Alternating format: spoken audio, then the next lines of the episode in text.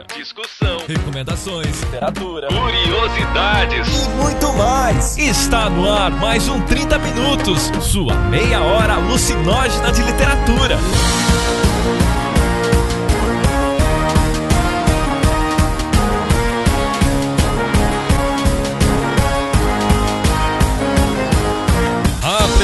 Por ele, que acordou de sonhos intranquilos, metamorfoseado em um japonês, Vilton Reis. O Machado parece que para a história, mas não para. E ele faz uma tipo uma reflexão, que é o seguinte trecho: Nada se emenda bem nos livros confusos, mas tudo se pode meter nos livros omissos. Eu, quando leio algum desta outra casta, não me aflijo nunca. O que faço em chegando ao fim é cerrar os olhos e evocar todas as coisas que não achei nele. E ela, que está sempre certa, Cecília Garcia Marcon. Hoje, quando se discute se Capitu traiu ou não, é porque existe a possibilidade social de acreditar que aquele cara é louco, que aquele cara pode não estar falando a verdade. E isso significa que, de alguma forma, houve, ainda que muito pouco e ainda que não seja suficiente, uma diluição dessa força social da palavra do homem em relação à da mulher. E aquele que lambe o sapo, Jefferson Figueiredo. Tem uma coisa que eu acho muito boa e que eu acho o fato que eu mais gosto do livro, que é como a gente é manipulado pela forma que o Machado escreveu o livro, entendeu? A gente vai sendo seguido até aquele momento do flerte, um pouquinho mais que o flerte, e aí tá lá o ventinho todo, hum, será que eu faço? Será que não faço? Será que rola, não rola? No capítulo seguinte, puf, Escobar morre. Comentários, jabás e conselhos amorosos. Agora, na sessão de recadinhos.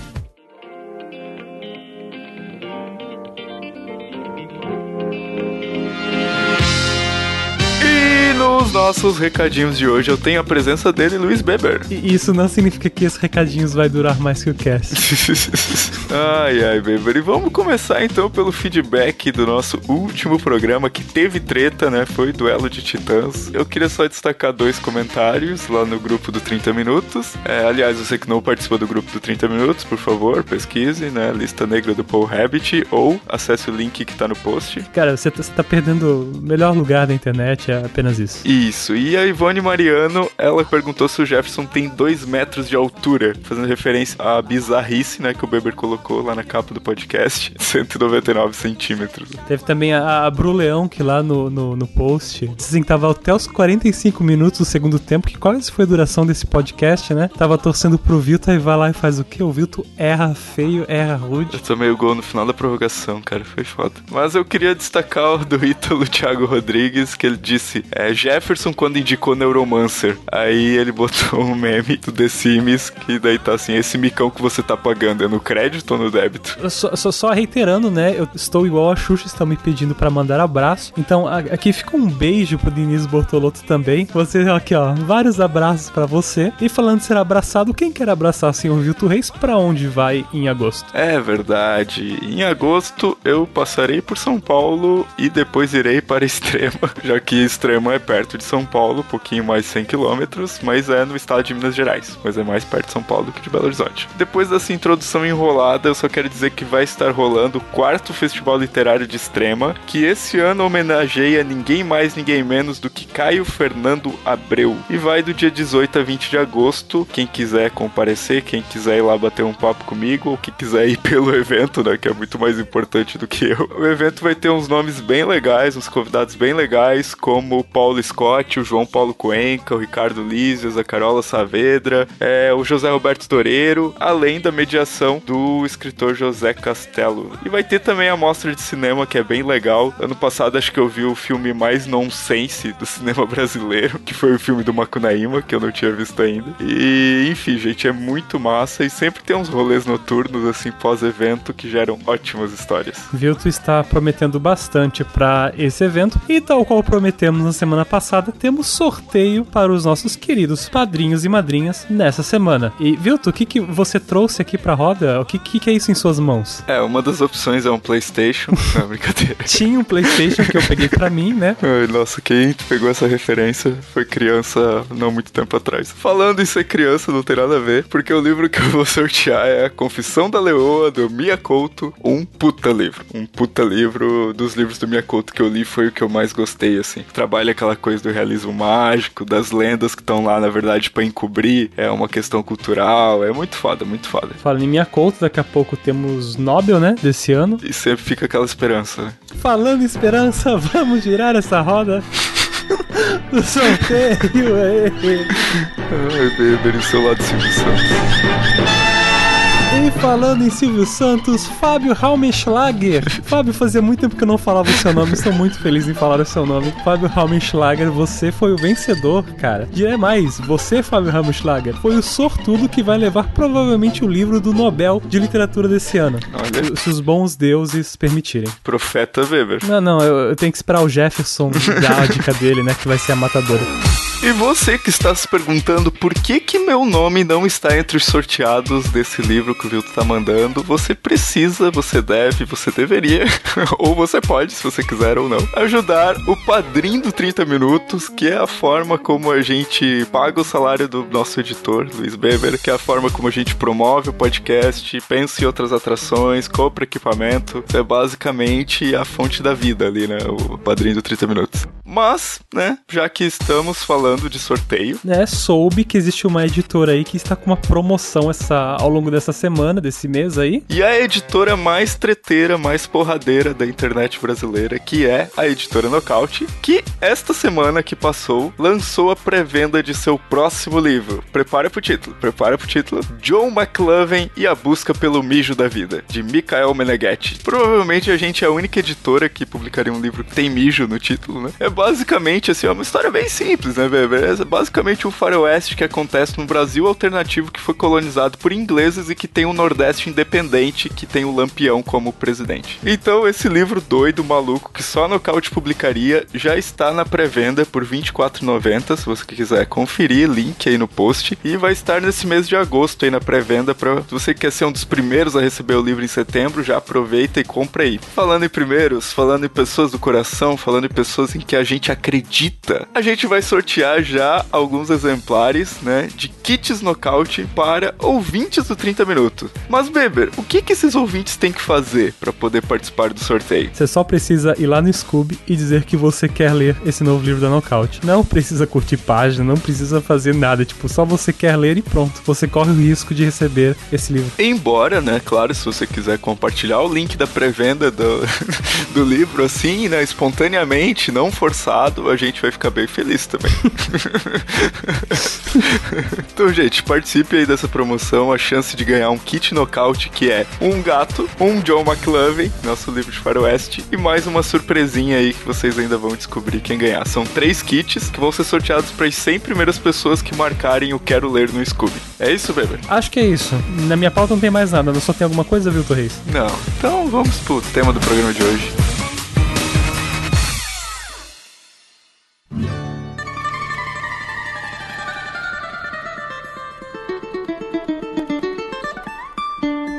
Nunca antes na história desse podcast nós fizemos um cast dedicado a Dom Casmurro. Que é uma obviedade, porque senão nós não estaríamos gravando novamente sobre o mesmo tema. Esse é o pior silogismo que eu vi na minha vida. Eu tô passada que é. Meu Deus, gente. Ai, ai, gente. É, e é com esse maravilhoso raciocínio que nós começamos esse podcast sobre Dom Casmurro, uma obra de Machado de Assis. Imagina, Machado de Assis satisfeitíssimo com essa introdução. Ah, o Machado tinha bom humor, cara. É exatamente o que eu tô querendo dizer, eu concordo. Machado tinha bom humor. Então, aquela pergunta de sempre, tradicional: por que falar de Dom Casmurro? Porque é melhor que Brás Cubas. Hum. Apenas é melhor que Brás Cubas. Eu não acho. Chupa muito. Não é muito melhor, braçadas melhor, não é isso. Mas eu acho Dom Casmurro melhor que Brás Cubas. Não acho. Eu também acho, mas eu acho por um motivo. Só um motivo. Ele toca num, senti num sentimento, não, num tema que é mais caro a gente, que é uma coisa mais, teoricamente, mais simples, que é a ideia do amor. E, na verdade, tipo, como a gente pode ser possessivo e pau no cu e achar, ai, soltadinho, olha o que fizeram comigo, olha o que estão fazendo. Eu acho que tem uma característica muito importante de se falar do Dom Casmurro, que é o fato dele retratar uma sociedade em transição de uma forma. Ela parece mais micro, né? Porque ela fica dentro da família, mas ela é macro. Então, quando você tem um narrador que é o Bento Bento Santiago, caraca, olha esse nome, né? Bento Santiago, um sobrenome importante, uma família com posses e tal. E aí, esse cara é um cara que, embora tenha dado tudo certo na vida dele, gente, pensem nisso, deu tudo certo na vida do Bentinho. Esse é um cara que nunca teve preocupação nenhuma na vida dele. Ele é o personagem mais infeliz que tem que, que começa o livro falando que vive numa casa igual a casa que ele viveu na infância. Ele tem que reconstruir a infância dele o tempo todo, assim, sabe? Ele é o cara que passa por menos problemas, mas ele é o mais atormentado. E aí isso vira o que é a transição, né, do antigo regime, né, para sociedade pós-escravatura ali, que é exatamente o período que Machado pega e eu acho que ele pega nesse livro. Você tá vendo até na situação mais cotidiana você consegue perceber o quanto essa classe que tá vindo aí é um bando de doutorzinho que na verdade não consegue nem saber a sorte que tem. Eu gosto basicamente do Dom Casmurro mais do que o Brás Cubas porque tem muitas piadas internas dele. Por exemplo, uma das piadas que eu acho legal que é a casa. A ideia da casa assim serve para várias coisas no Dom Casmurro. Primeiro essa ideia de volta pro passado, porque tipo, dá para ler de várias formas, dá para ler a ideia de ah, o Bentinho é o cara do antigo império que não aceita a república. Ah, é o cara pegado ao passado, à sociedade. Mas também tem várias piadas, por exemplo, na casa, no teto tem vários imperadores romanos pintados. Para quem não sabe, todos os imperadores que estão pintados ali são os que mataram as mulheres na vida real. Então tem várias piadinhas internas que tu, se tu souber, beleza. Se tu não souber, também. Mas tipo, tem a coisa do nome. Ele primeiro é o Bentinho, é o, ele é o Santinho, né? Bentinho, Bento, Santo. Aí quando ele cresce, ele vira o Bento Santiago, Santo, Santo Iago. Pra quem não sabe quem é o Iago, é um personagem do Shakespeare que é citado, inclusive, durante o livro, que é o maior pau no cu da face da Terra. Ele é um baita de um traíra, ele é pior que o Vilton, não sei como. E simplesmente, tipo, tem, ele, essas referências são jogadas várias e várias vezes para brincar com a ideia do leitor. De, ah, será que ele traiu? Será que não traiu? Que no fundo, gente, isso não é o mais importante do livro. Tem coisas muito mais importantes. Essa é uma resposta que a gente não tem e que no fundo não faz tanta diferença, porque se ela traiu ou não, o fato é que isso na verdade só é mais um motor para levar o mostrar o, o quão obsessivo, paranoico e de certa forma boring é o Bentinho, porque ele não consegue viver fora de um mundinho onde tudo dá certo. A única coisa que deu errado em toda a vida dele, ele faz um livro. Eu vi uma vez o, o Nailor Marx falando de Dom Casmurro e ele aponta a questão dos nomes, né? Porque, cara, Bento Santiago é um nome que tem muita força. E Capitolina, Maria Capitolina, é um nome que você já percebe só pelo impacto a diferença de classe social dos dois nomes. Existe uma marca muito forte ali. E aí, isso se transforma em Capitu e Bentinho. O dele é um diminutivo. E em muitos momentos a Capitu trata ele dessa forma, né? Quando eles estão casados já tal. Tem uma hora que ela fala para ele, né? Ah, Bentinho, has de ser sempre criança, né? Do tipo, você estacionou em determinado ponto da sua maturidade emocional e aquilo nunca mais foi pra frente, né? Se mostrando plenamente ciente disso. Outra coisa que eu queria colocar é que a discussão da possibilidade de não traição da Capitu, ela é do século XX. Quando o livro é lançado, é dado como certo que a Capitu traiu. Foi aproximadamente a década de 50 que surgiu uma proposta de interpretação, foi colocada uma proposta de interpretação que fala, epa, pera, que problematiza todo esse outro lado. Primeiro, é ele que tá falando, não tem nenhum tipo de contraponto, é uma semelhança que ele enxergava, que não significa que de fato existia. A Capitu suportou uma série de coisas por causa dele. Ele termina o livro desejando que o filho tivesse morrido mesmo, nossa, ai, que bom que morreu. Nossa, pagaria o dobro para nunca mais ter que ver ele. Tem esse ponto também, assim, sabe, de que demorou um tempo até para que a visão social sobre essa história fosse modificada, assim. Não é uma coisa trivial, entendeu? Hoje, quando se discute se Capitu traiu ou não, é porque existe a possibilidade social de acreditar que aquele cara é louco, que aquele cara pode não estar falando a verdade. E isso significa que, de alguma forma, houve, ainda que muito pouco e ainda que não seja suficiente, uma diluição dessa força social da palavra do homem em relação à da mulher. A palavra do Bentinho antes era dada como absoluta. Se ele falou que traiu, traiu e acabou. É, hoje em dia a gente não vê dessa forma. Não, e é engraçado que vê que é um pouco a proposta do livro também fazer isso, de quebrar um pouco aquele paradigma que o cara falou, tá falado, foi isso. Mas tem outra coisa que eu acho bem engraçada dessa ideia de se a Capitu traiu ou não, que é, ela não é uma ideia brasileira. Se eu não tô enganado, foi uma crítica inglesa, eu não lembro o nome dela. Foi a primeira pessoa que levantou a ideia, e quando essa ideia chegou aqui, aqui no Brasil, muita gente ficou revoltado, mas que absurdo! Mas todo mundo disse que sim, todo mundo tava acordado. Eu, mas os meus três amigos, como os críticos nacionais, tava todo mundo de acordo. E levou um tempo, assim, essa ideia pra, digamos assim, ser levada a sério no Brasil, ela levou uns 20, 30 anos, assim, tipo, foi próximo mais ou menos da época que eu e a Cecília nascemos lá quase nos anos 90, que o pessoal, é, talvez tenha traído mesmo, porque aí começou a entrar outras coisas teóricas também, do tipo, a ideia da interpretação, as lacunas do texto, etc. Mas é engraçado ver que, um, essa ideia de tirar o homem do lugar, até pra ideia crítica do livro, foi meio difícil de exorcizar, entendeu? Se vocês querem fazer algo divertido, procurem Alcides Mar, que era um escritor aqui, gaúcho, mas ele é bem conhecido por fazer crítica, porque os livros dele são uma bosta. Meu Deus do céu, fechando portas com o Jefferson Figueiredo. Uh, e procurem a visão que ele tem do Dom Casmurro. É uma visão tão reduzida, mas tão reduzida. Ele ainda dá lista de motivos por que a Capitu traiu. E quando tu lê, nenhuma delas faz muito sentido. Tu vê que é uma leitura bem fechada para proteger o Bentinho e o que o Bentinho representa. Não por acaso, mais ou menos a mesma coisa que o Alcides Maia era, assim, digamos, de origem. Então é engraçado tu ver como essas pessoas, digamos, muitas das leituras que a gente tem, às vezes não são equivocadas sem querer, elas são, digamos, ah, guiadas por esses dois, três críticos do passado, assim, que eram,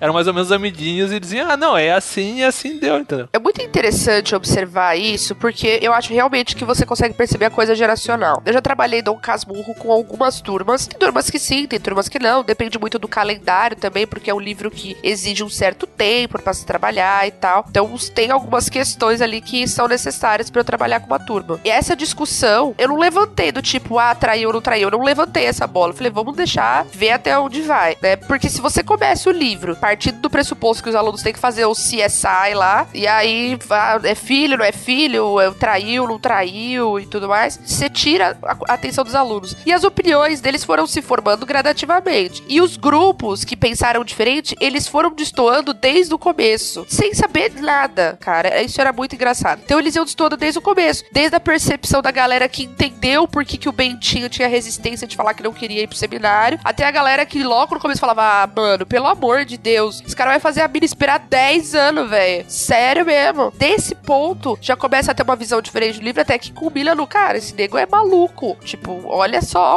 né, as, as atrocidades que ele comete. E o outro, a Capitu Biscate, traiu, pegou o melhor amigo do cara, morte a Capitu, ainda bem que morreu, tá, tá, tá, tá, tá, tá. Mas eu acho interessante que é uma visão que se cria desde o início. Esse, quando eu comecei a namorar o César, ele lembrava vagamente de ter falado disso na época da escola, mas não tinha tido tanto contato e nós assistimos aquela adaptação fantástica da Globo em que o Michel Melamed faz com uma perfeição absurda o, o Bentinho. Eu assisto sempre, toda vez eu fico maravilhada. E aí a gente assistiu e aí o César foi entrando na história, só que aí o César foi entrando numa pilha que ele é um cara que acha que a Capitu traiu, porque ele é um cara que foi para outro caminho de interpretação. Só que aí eu acho que o interessante é você pensar que essa pergunta, ela vem de um caminho de interpretação da história. Você não chega nessa pergunta de ele foi traído ou não foi traído do nada. Você tem que fazer um percurso e já ir se identificando com algumas lacunas que vão sendo deixadas, sabe? É, então, é percurso mesmo de leitura. Tanto que essa questão aparece nos últimos capítulos ali do livro. Não é uma coisa que é central, ela é jogada no final, para que quando você chegue nessa pergunta, você já tenha a sua própria resposta. Não importa o que o Bento diga, entendeu? Você já sabe o que você sente a respeito daquilo.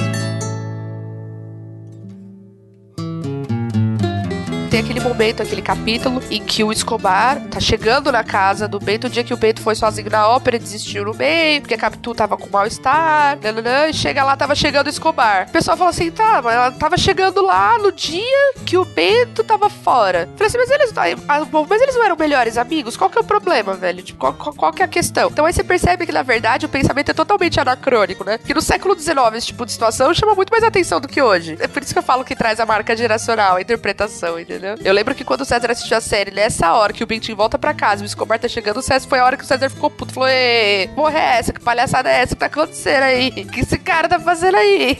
e sabe o que, que eu fico mais puta de tudo? Todo mundo comenta disso e esquece que o puto do Bentinho flertou com a Sancha. Assumidamente. Aquilo é um nível acima do flertar. Ele deixa você flertar enquanto troca uns olharzinhos. O que ele faz é um pouquinho mais do que isso, assim, entendeu? Um pouquinho mais. Não se fala de que existe uma. Ah, cara, se for para falar de traição, a do Ben cometa uma traição confessa, só que aí ele se vitimiza e é condescendente com ele mesmo, como ele é o livro todo, achando que ele é vítima do mundo, de, da incompreensão das pessoas. E daí, quando chega, parece que é- essa é uma história que é comprada, tipo, ah, não, mas foi só uma coisa de momento, não sei o quê. Que isso, gente? Vocês são todos loucos. Tipo, era a melhor amiga da mulher dele. Era a mesma situação. Era a mesma situação. Idêntica. Vocês são malucos? Tem uma coisa que eu acho muito boa, e que eu acho o fato que eu mais gosto do livro, que é como a gente é manipulado pela forma que o Machado escreveu o livro, entendeu? A gente vai sendo seguido até aquele momento do flerte, um pouquinho mais que o flerte, e aí tá lá o Bentinho todo, hum, será que eu faço? Será que não faço? Será que rola, não rola? No capítulo seguinte, puf, o Escobar morre. Tá vendo? Pô, ele tá querendo comer a, a mulher do melhor amigo, a melhor amiga da sua mulher. Aí o cara morre. E este ponto que ele tava louco pra literalmente comer a Sancha é meio deixado de lado. E a gente às vezes esquece isso. Mas é uma sequência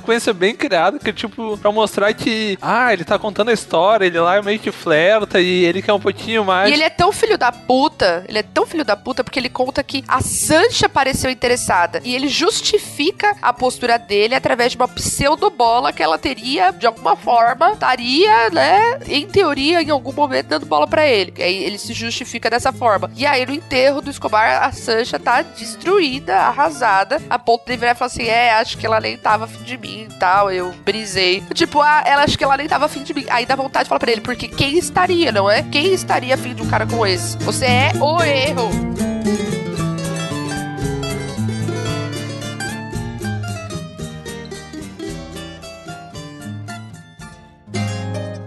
Queria levantar uma bola do que o Jefferson falou sobre, tipo, o jeito que o Machado narra o livro, né? Porque, tipo, cara, se for pegar a história pela história, assim, é uma história bem simples e não muito interessante. É, uma história bem mequetrefe. Assim, se tu pensar isso, enquanto história dura, assim, não acontece muita coisa, coisa. É, exatamente. A grande mágica do negócio tá em como é contada a história. Quantas horas nós temos para ficar pagando pau aqui? Só pra eu. Só pra eu. A gente vai tentar fazer em 30 minutos só. Tá, tem uma coisa que eu acho muito foda do livro, que é como ele cria essa tensão, por exemplo, essa da Sancho e depois pra morte dos Escobar, que é o seguinte, é só esses capítulos curtos que a gente pensa, bah, que bagulho foda. E é realmente foda se a gente pensar que, tipo, na época, normalmente o capítulo de um livro tinha 15 a 20 páginas, e ele faz capítulos de 7, 8 linhas, e ele consegue criar tensão com esses capítulos muito curtos, que é algo super moderno, assim, tipo, moderno, tipo, 100 anos, levou 100 anos pro pessoal começar a fazer isso mais habilmente, mexer com o tempo, vai e volta. Até porque isso dá, por exemplo, uma ideia de cinema, que a gente, tá- hoje a gente tá acostumado a ideia de corta a cena, vai pra outro lugar, corta a cena, volta no tempo, corta a cena. Mas na época do Machado, gente, isso aqui foi um livro publicado em 1900, 1899. Tipo, isso era ultra ágil, entendeu? Tinha gente que se perdia lendo o livro. E, pô, é, é foda pensar que isso tem só que 117 anos. Tem uma questão da técnica do Machado, que é essa quantidade de cortes que ele vai fazendo, e tem a questão das digressões, né? Porque tem um momento em que ele, ele vai pra outros pontos, então, ah, ele entra na, na vida é uma ópera e cria aquele negócio que fala só daquilo, né? Que é uma coisa que não tem relação nenhuma com o enredo. Então existe uma parte do Dom Casmurro que te possibilita reflexão sem ser através de ações. Acho que isso é um ponto técnico importante. As digressões que ele faz, elas não estão ligadas obrigatoriamente a fatos que estão acontecendo na história, mas elas te colocam numa linha de pensamento que te ajuda a entrar num determinado tipo de universo, no universo de drama, no universo de emoções em que mesmo uma pessoa muito racional, que é um advogado e tudo mais, rica, é tão passional ou tão cretina quanto qualquer, ou talvez muito mais do que qualquer outra pessoa, entendeu? Existe esse outro aparato técnico do Machado que é muito importante, porque é onde você fala assim, nossa, mas por que que tá falando isso? E aí, quando você vê, teu pensamento tá dentro daquilo e, e faz total sentido, mesmo que não esteja como parte do enredo, assim. Eu acho que esse é uma, essa é uma outra questão bastante significativa no que diz respeito à obra toda do Machado, mas a Dom Casmurro mais especialmente, porque é uma autobiografia, né, em que ele começa explicando por que que vai ser Dom Casmurro, que é basicamente porque ele é chato pra caralho. Hoje em dia, a gente não diz autobiografia, a gente diz autoficção porque é mais bonito. Tu criou uma categoria nova na livraria. Eu falo o que eu quiser, no caso. E aí começa falando que, ah, eu sou, meu apelido é Dom Casmurro porque eu sou chato pra caralho. E aí depois ele começa a contar do porquê que ele decidiu escrever, porque ele tinha o projeto de escrever o livro. Aí ele primeiro pensa, ah, eu pensei em escrever história, eu pensei em escrever isso, mas aí vindes vocês inquietas sombras, né? Ou seja, o passado mal resolvido dele, que na verdade é, é a tormenta, né? É esse amor tão doentio, no sentido psicológico da coisa também, que ele assim, passou a vida inteira sentindo pela Capitu, sem nunca ter conseguido dar conta desse sentimento, porque ele não tinha nenhum tipo de recurso emocional para lidar com qualquer complexidade. E a Capitu era uma, uma mulher que mobilizava o negócio e atenção e gostava de chamar atenção, gostava de se expor, né, no sentido de gostava de estar em público, gostava de dançar, gostava de usar vestido sem as mangas, gostava de gargalhar e tudo mais, brincava com ele lá e tudo, enfim. Quando ele fala aí vindes outra vez inquietas sombras, é isso, é esse sentimento ele tipo, ó, o filho já morreu, o Capitu já morreu, o Escobar já morreu, Sancha tá lá na puta que pariu foi embora, eu tô aqui sozinho e não, não vai, sabe? Nenhuma outra mulher que ele coloca lá no final, nenhuma outra pequena tomou esse lugar. E, assim, não tomará. Então a iniciativa dele de escrever já denuncia pra gente, na verdade, o quanto tem de sofrimento nessa história. Existe sofrimento da parte de qualquer neurótico, como é o Bentinho. Neurótico total. Uma coisa que eu tava pensando é. Vocês conseguem imaginar o romance narrado do ponto de vista da Capitu? É que, tipo assim, meio que mataria muito a ideia do romance, né? Mas eu acho que ele se aproximaria muito mais do Madame Bovary, por exemplo. Então, eu não sei se vocês sabem que existe mais o Fernando Sabino, é, em parceria, escreveu, reescreveu, recontou Dom Casmurro, passando pra terceira pessoa. Só o deslocamento do narrador pra terceira pessoa, ele já causa uma mudança brutal. Brutal, é gigantesco. Se fosse pro da Capitu, eu acho que a gente teria outra história. Quando o Vilto falou assim, ah, se eu pensar, se eu conseguir imaginar, se a gente conseguir imaginar o Dom Casmurro pelo ponto Capitu, é que o único problema que me vem, assim, é que tu tem que pensar uma personalidade contando, entendeu? E aí que tá, eu não consigo pensar uma personalidade da Capitu, porque no fundo eu não conheço a personalidade da Capitu. Eu conheço uma fotografia que o Bentinho me deu e diz, ah, isso aqui é a Capitu. Que na verdade eu sei que não é, entendeu? Eu consigo imaginar, assim, ideias, mas uma ideia, assim, que pudesse fechar de alguma forma, é que são tantas possibilidades que é meio difícil tu fechar, entendeu? Essa é a beleza e o problema que o Machado criou, entendeu? Tu pode criar uma versão, porque o, o Dom Casmurro, de certa forma, ele é meio totalizante, porque ele destotaliza tudo, entendeu? Tu não tem porra nenhuma de visão fora filho da puta do Bentinho dizendo assim, assim, assim, assado. Então acho meio difícil tu colocar isso de uma forma. Tu tem que criar uma personalidade pra Capitu de certa forma. Porque a gente não conhece ela no fundo, enfim. A gente conhece ela pelo olhar dos outros. Não tem nenhum momento em que a Capitu fala dela própria. E tem muitos momentos em que a Capitu demonstra que ela tem certa malícia e certo conhecimento do jogo social em que ela tá inserida. Ela sabe a condição da família dela, ela sabe que o pai dela é um bostão. Freud explica, né? Capitu com aquele pai, casar com o Bentinho, aí Freud você tá fumando um charuto, falando, eu disse pra vocês. Ele tá cheirando cocaína, né? Fumando charuto nesse momento. Meu Deus do céu.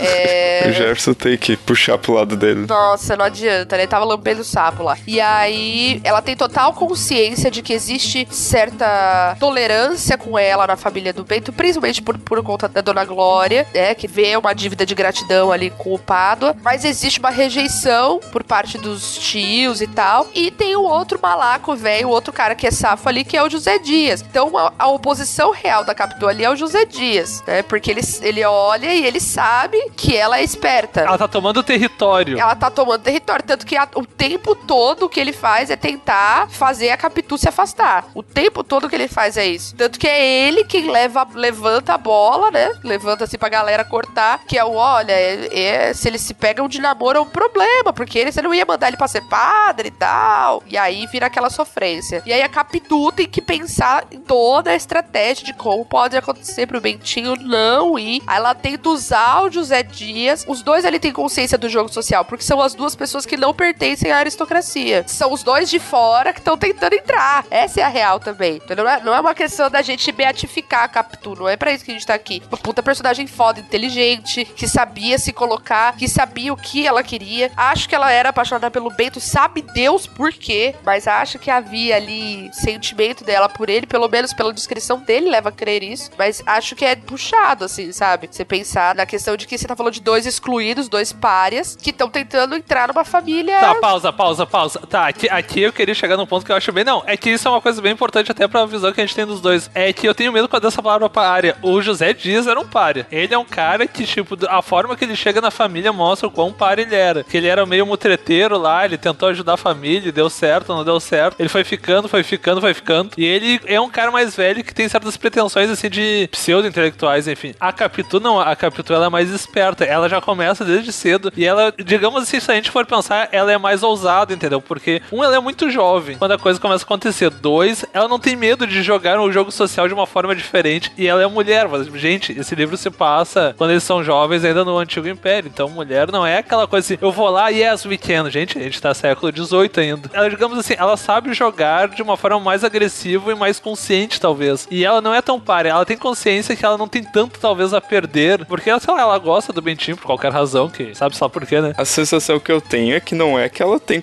assim, conhecimento, ela tem uma intuição, assim, muito apurada. Enquanto o José Dias é o cara que é o cara rodado, tá ligado? A Capitu, ela é novinha, ela já, já tem uma certa intuição pra coisa, não é porque ela viu muita coisa do mundo, sabe? Eu, exato, eu acho. Ela tem percepção, uma sensibilidade. Quando eu disse que eles são pares, eu quis dizer que eles não são parte. Você disse sim, admita, É, admita. eu disse, eu disse, eu disse, eles são pares sociais no sentido de que eles estão à margem de um grupo social e, de maneiras distintas, eles tentam essa entrada. O José Dias tenta como o cara mutreteiro que tá sempre cheio de boas intenções, mas que, na verdade, ele só ficou chupinhando da família toda, a vida toda, até o fim. Foi isso que aconteceu. E a Capitu percebe que é, essa relação dela com o Bento é uma maneira não só dela se realizar intimamente, mas socialmente. Tanto que quando ela é, se casa, ela tem a pressa de voltar porque ela queria ser vista casada, né? Tanto que ele, ele descreve isso, ela queria ser vista casada. Sabe-se lá por quê? Porque qual que era o grande trunfo que uma mulher podia ter nessa época? Uma mulher igual a Capitu que não teve acesso a estudo, não tinha propriedade, não tinha porra nenhuma. O que, que ela podia ser? Ela, ela podia ser bem casada no máximo. Melhor das hipóteses. Tá, mas tem uma coisa, eu queria falar porque isso, por exemplo, isso cai na coisa dos personagens secundários. Tem uma coisa do pai da Capitu que eu acho interessante, que é que mesmo o Bentinho não consegue apagar, que ele é um cara bem simples e até meio, sei lá, meio tapado em vários pontos. Mas também ele é um cara de bom coração que, tipo, ele nunca, de certa forma, podou a Capitu, que ele poderia tentar podar também, sei lá, por medo de uma represália ou qualquer coisa. E ele é um cara, talvez, por ser uma pessoa simples, ele não. Ele dá, certa, digamos, uma certa liberdade a Capitu, que na época já era uma coisa estranha se a gente pensar na época que o romance passa. Não na que ele foi escrito até, mas. Isso eu acho interessante porque, bem mal, menos mal, ele, ele é tapado, mas também ele talvez não tenha consciência que ele é tapado. Ele tem talvez alguma consciência que a filha dele é, é acima da média em, alguns pontos. E ele não poda, pelo menos ele não tenta podar-se de uma forma tão. Você não pode fazer isso. Ele é meio it be, entendeu? Eu não sei se é só isso, eu vejo de forma diferente. Eu vejo que o, o Pádua, ele é o cara totalmente corroído pela culpa. Ele levou a família dele à ruína. É, ele ficou com aquela filha e a ruína financeira na qual ele deixou todo mundo ali. Então eu acho que parte desse excesso de autorização que a gente vê da Capitu, um é mérito da Capitu, que era muito boa e muito rápida, né? Então a gente vê que toda enrascada, que ela e o Bentinho são quase flagrados, quem resolve é ela. Porque ela que é safa. Ela que vira e fala: ah, não, a gente tava brincando de Cisa, que diz quem era o, o sério e tal. E o Bentinho fica lá com cara de Palerma, que não consegue nem entrar na onda de tão. Fala, puta, velho, o cara não ajuda em nada. Guri de apartamento, né, Ju? Ah, guri de apartamento é foda. Leite com pera, maltinho total, né? Esse é o Bentinho. Então, esse, esse excesso de autorização, ele parte para mim desses dois pontos. Eu acho que o Paiva, ele é o cara que tentou ascender, assim como a Capitu acende, só que para ele deu errado. para ele não deu certo, entendeu? Ele não entrou no clubinho e não só isso, né? A derrocada foi pavorosa. Então aí gera todas as questões. Mas ele é o cara que esfrega na fuça da gente a questão de que, nossa, olha a Capitu como parece com a tia de não sei quem. Nossa, e elas nem são parentes, nem nada, nem se conheceram, e elas são super parecidas. E a grande questão que leva o Bento a ficar o quê? Encanado pra caralho é que ele cisma que o filho dele é a cara do Escobar. Ele põe aquilo na cabeça e enfim. É o disco arranhado, né? O Bentinho é o disco arranhado. Puta, velho. Oxi, mas fala, mano. E o quanto que ele era inseguro, porque ele era incapaz de ter uma conversa franca com a esposa. Quando a coisa estoura, estoura de um jeito que é pra mim a cena mais dolorosa do livro, né? Que é quando ele cogita dar o café com veneno pro próprio filho. E aí ele desiste, o filho tá abraçando ele chorando, porque foi uma cena de tentar forçar ali a comer algo e tal. Então criança tá chorando. E aí abraçando, falando papai, papai. E ele faz o Darth Vader ao contrário, que é. Eu não sou seu pai, moleque! Né? E aí a Capitu entra na sala e manda o famoso, que porra é essa? Aí ele, é, você escutou? Ela, não, não escutei nada. Olha pra mim e repete. Isso, pra mim, é a marca de uma personalidade da Capitu, entende? Que eu acho foda. Do tipo, olha pra mim e repete essa bosta que você acabou de falar. É, ela dá a chance do cara fazer de conta que não fez aquilo. E aí ele olha e fala assim, é isso mesmo. E aí ela fala assim, ó, então a gente vai ter que se separar porque eu, eu não consigo mais. E aí é a primeira vez que a gente vê a Capitu demonstrando uma insatisfação tão profunda com o casamento. Que é algo que o Bento, no egoísmo e na paranoia dele, esquece de, né, no sentido psicanalítico de ato falha mesmo, né, ele deixa de lado. Ele não retrata, ele não retrata a infelicidade dela de ser casada com um cara infantil, mimado, inseguro, frágil e etc. Então tem esse ponto, assim, que ela vira e fala assim: ah, então se é isso, vamos separar porque não posso mais. Então já vinha uma crise muito aprofundada. E aí ele fala: ah, separação é coisa certa, ela cata o moleque, vai pra missa. Quando ela volta, ela fala assim: ó, só me fala onde eu assino, beleza? Pra mim acabou, chega. E aí, mas pra mim esse pedaço, esse fragmento assim, né? É de tirar o fôlego mesmo. Até, não só pra mim que tenho asma, mas pra outros leitores também.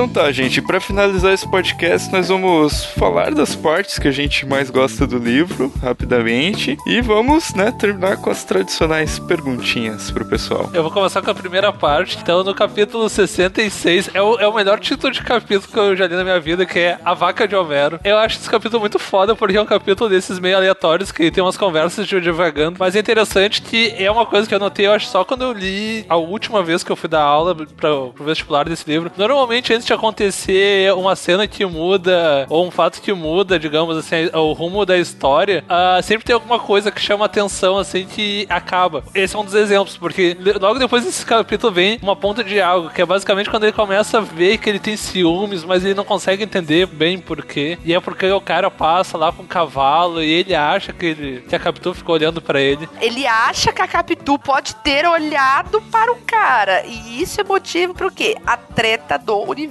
E é um capítulo engraçado que ele corta e vai pra uma ponta de água, ou seja, ele já mostra desde o começo que ele é mais ou menos psicopatinha. Mais ou menos psicopatia é fantástico. O melhor capítulo, com certeza, é o que dá o, digamos assim, o, o match pro Bentinho de que ela traiu, que é o Os Olhos de Ressaca, que é basicamente lá no enterro do, do Escobar, que tá a Sancha lá caindo, desesperada, e a Capitu vai lá consolar ela, e ela chora também, porque eles, sei lá, são amigos, né? Aí ele fala, tipo, essa parte vale ler porque é uma linhazinha bem assim. No meio dela, Capitu olhou alguns instantes para o cadáver, tão fixa, tão apaixonadamente fixa, que não admira lhe assaltasse algumas lágrimas poucas e caladas. As minhas sensaram logo. Tipo, e a forma que é posto eu acho muito bom, porque um ele opõe as ideias em dois parágrafos bem separados, e tipo, ele vai narrando, bah, ela tava triste, ela foi no meio de todo mundo ali, deu uma olhada, deu uma chorada e, ei, peraí, tem alguma coisa, ela olhou o morto. Pô, ela tá, ela tá admirando o morto, mas que porra é essa? E aí que começa toda a treta de se ela traiu ou não traiu. E tem o detalhe do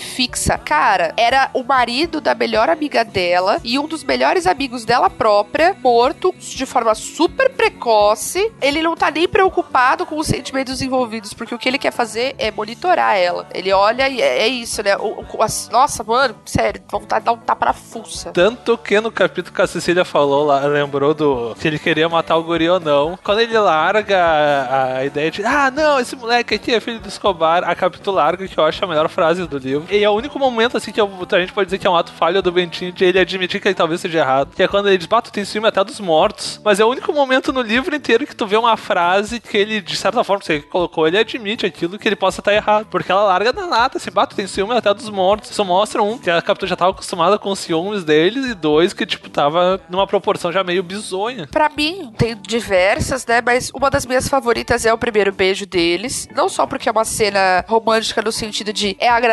você ver aquele amor adolescente e tal. Não só por isso, porque né, tem a coisa do ela penteando o cabelo, então ela que puxa ele, né? Veja de novo essa coisa dela ser a ressaca. Ela puxa ele pra perto dela e ela vai ligando a situação até eles se beijarem ali, né? Que é. Ali é o momento que a gente sabe que ele é guri de apartamento, porque, tipo, a Capitu tá pelo crime, ela já deixou um bilhão de sinais, assim, bem claro. Ela já criou umas situações que não deu certo por outros motivos, e ele tá meio ali, mangolão, assim, bah, a gente podia jogar um Playstation, né? Do tipo, nossa, olha que bonita essa chuquinha, vamos colocar lá no seu cabelo. Você fala, mano. Mas aí depois ele fala, ele coloca assim, e reticências. Grande foi a sensação do beijo. Essas reticências, assim, é aquela tentativa dele de fazer de conta que isso não importa mais, mas que deixa totalmente claro que a lembrança dele é como se tivesse sido agora, como se tivesse, esse beijo tivesse acabado de acontecer. Acho esse fragmento absolutamente fantástico. Gosto muito da que eu comentei anteriormente, que é a angústia eterna de imaginar que o cara tá querendo matar uma criança. E por fim, eu acho que o destaque é quando o Ezequiel volta e aí ele fala: Cara, era o meu amigo do seminário ali na minha frente. Era idêntico, os mesmos modos, as mesmas coisas. É, ele pede uma grana pra ir fazer uma expedição e aí ele acaba